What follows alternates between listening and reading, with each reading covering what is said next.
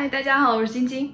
最近我的朋友圈被一则影片刷爆了，所有的群组都在互相转发一个影片，是自说自话的总裁介绍阿鲁纳奇给人们的礼物，就是肥皂。那我也在网上搜索了一些历史悠久的巴勒斯坦橄榄油肥皂工厂的影片，他们说生产只有用到橄榄油、小苏打和水，却没提比例、温度等细节。那我看了这个影片之后，我现在非常感兴趣的一个话题就是以橄榄油和小苏打六比一的比例再加水煮，是不是真的可以做成肥皂？因为如果真的可以成功的话，那相当于我们在家里面用厨房常用的这些食材，那就可以做成肥皂了。这差不多就可以解决家里所有的清洁用品，尤其是现在在新冠肺炎疫情下，大家都很重视洗手，然后做清洁。那接下来我们就来试试看，可不可以在家里自己做手工皂吧。就说这款纯橄榄油肥皂只只需要三种材料，一个就是橄榄油，也就是 extra virgin 的百分之百橄榄油，然后另外一个就是 baking soda 小苏打粉。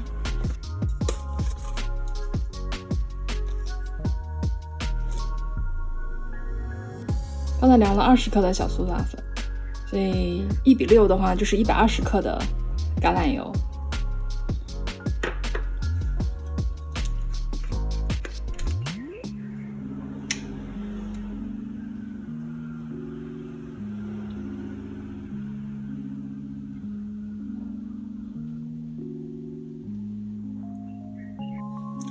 然后接下来是要用水，嗯，要用多少水呢？影片里没给介绍，但是我想至少应该要把这个小苏打要把它溶解。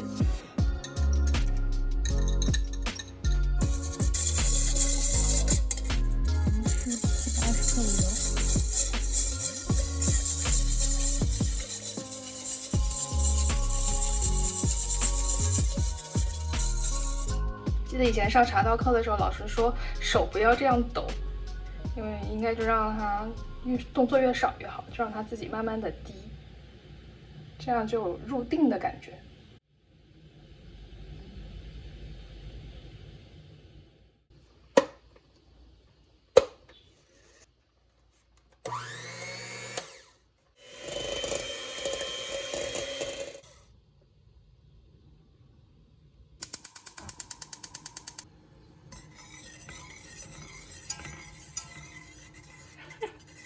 为什么我有一种煮黑暗料理的感觉？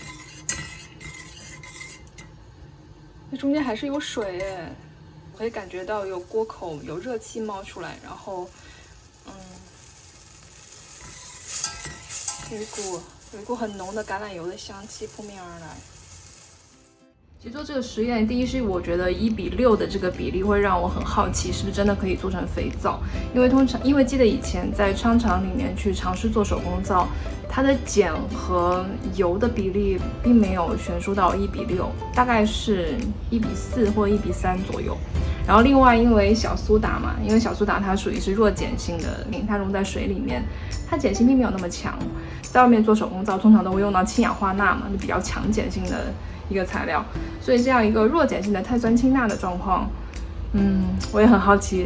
但理论上，如果要产生皂化反应的话，就是碱加油脂就可以形成皂。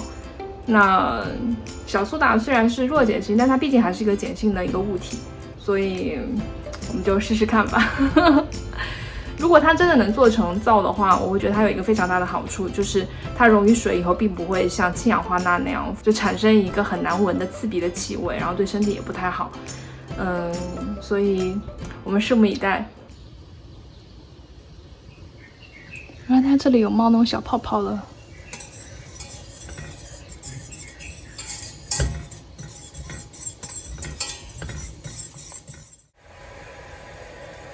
这里释放了好多二氧化碳呢，都是泡泡，这让我想到夜市里面玩的碰糖了，全是泡泡。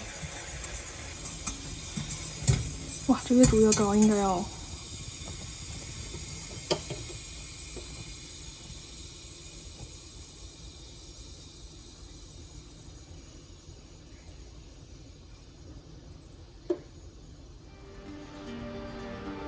我看着我现在这一锅。然后就觉得好像它还是没有办法凝固，因为上面还是有很多这个就是颗粒状，所以我刚才上网搜了一下 Wikipedia 有关于 Naposi Soap 的一些相关的信息，然后发现果然魔鬼藏在细节里面，因为他们里面有一句讲的是要在八天以内重复四十次，不停的把它加热，然后直以至于它浓缩成最后的那种呃乳状物，而不是现在我看到的一个油跟水比较轻盈的流动的液体的状态。我在家里做这个大概只有一百二十摩左右，所以不像。呃，信息里面讲的这个工厂一天要做五吨或者多少千克的量，所以我应该不会用到八天，然后做到四十次。但是我现在知道，最后它必须得呈现出一个高度浓缩的乳状物的状况，所以接下来就持续的加热。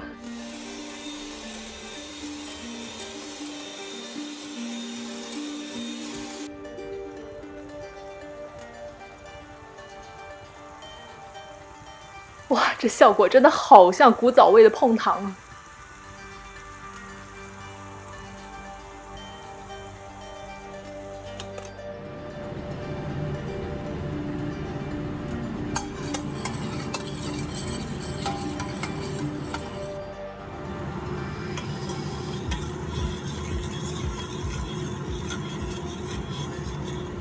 我现在看到这一坨黏黏的东西，然后是。然后它是咖啡色，有点咖啡偏深红，然后闻起来的气味有点像烧焦了的麦片，有一股糊味。这个就是哦，这是天然的味道，就闻起来有点怪怪的臭味，但是呢又不会觉得讨厌，就那种感觉。然后刚才我用它搅拌的这个汤匙，然后上面已经开始有一些凝固的皂化物在上面。就觉得好像有点成就感，似乎快要形成肥皂的状况了。因为这个很像我们最后用完的那个肥皂渣，然后它软软的、黏黏的。然后有时候我们会把那些碎肥皂渣把它放在一个打泡袋里面，这样可以继续的使用它，物尽其用嘛。然后这背后还会有这个，就这种感觉就有点像是最后软化、快用完的肥皂的那个手感。但这个颜色就觉得就还蛮神奇的，可能是不是因为我烧糊了还是什么原因？就是它真的是咖啡色，就那种，呃，有点像重烘焙的咖啡豆的颜色。因为你看它，它现在真的就是黑不溜秋、黏黏糊糊，有一点半凝固的状态了。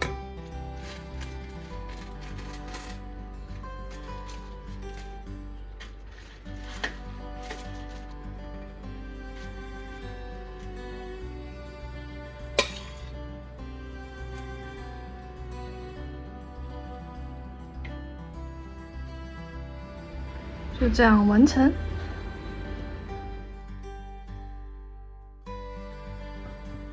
冷却之后反倒闻起来没什么怪味，但是你会知道这是煮过的东西。嗯，但是不刺鼻。成功了，就是它是可以拿来洗洗手的，就是有泡泡，干净，没有油腻感。还是蛮清爽的。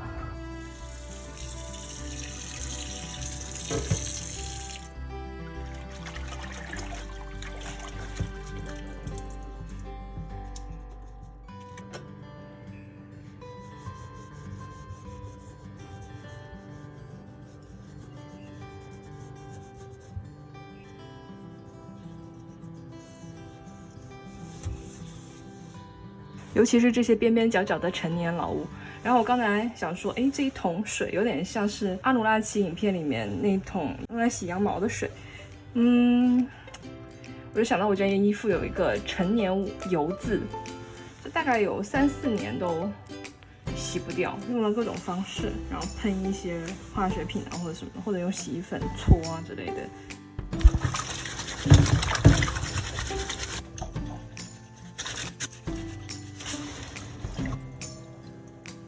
少了，是不是？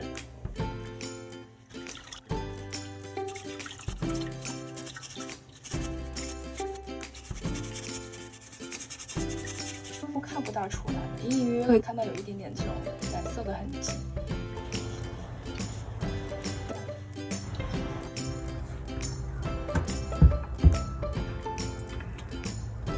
还蛮湿润的，一点都不觉得很干。因为如果是油的话，糊在手上有一种油乎乎被包裹住的感觉。但是刚才我在用这个，应应该是成功了的这个肥皂的渣，然后我刚才去洗手的时候，它是有一点起泡泡，然后呢有一点点滑腻感，我这样看起来还好像还不错，然后就是再接再厉。好，现在是经过了二十四小时之后的皂化状态，然后昨天做的这个，经过二十四小时的熟成，理论上应该要熟成更久，但是昨天因为刚做完这个肥皂，用它的边边角角的这些残渣就可以起到洗手的作用了，所以我想说这个应该是 OK。这经过二十四小时，它感觉比昨天会更干一些。然后我们现在来开箱，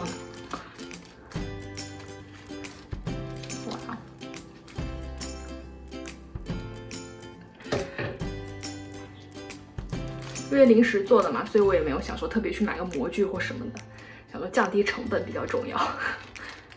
哇哦，这样比较好剥离。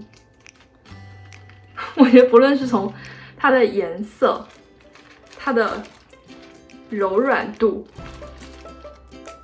或者是粘黏度，我觉得它真的很像一个红糖年糕，就是不能吃，它就像它就像一个红糖年糕，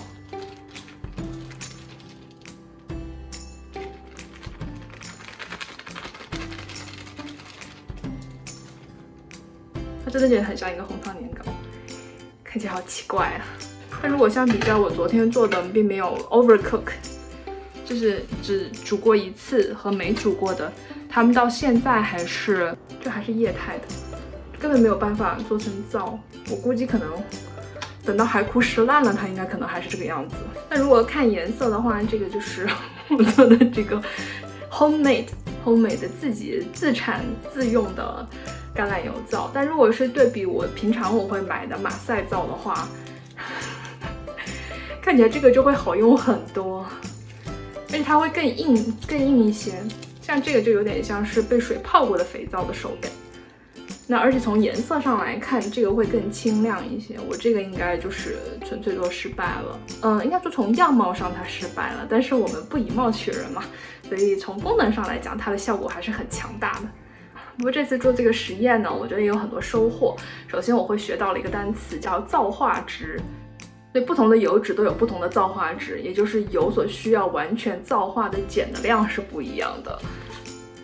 那我们可以根据这个造化值来计算公式。那么下次再制作肥皂的时候，我们就很精确的知道多少油，什么品种的油可以需要多少碱，这样就不会造成浪费。不是为了好玩，或者是要学习一个新的技能的话，那如果单纯在家里做手工皂，太耗时耗力了，而且最后的成品还很难看。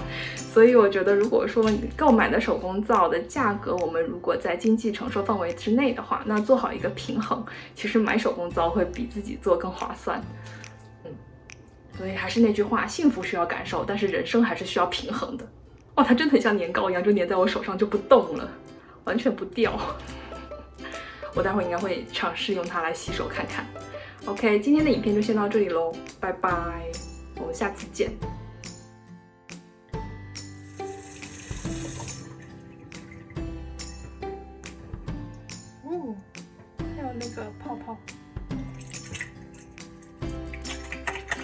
溜哦，而且不觉得油腻。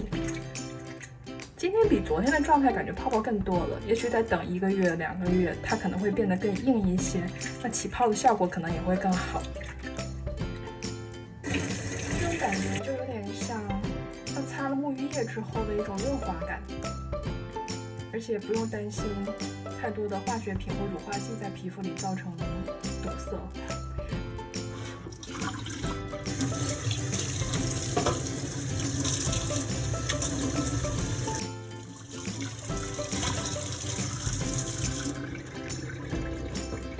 锅底倒觉得好锃亮，好亮如新。其实没有怎么刷，就大热水冲一冲，然后拿菜花布稍微搅了一下，很干净哎，摸起来一点都不油，很干爽。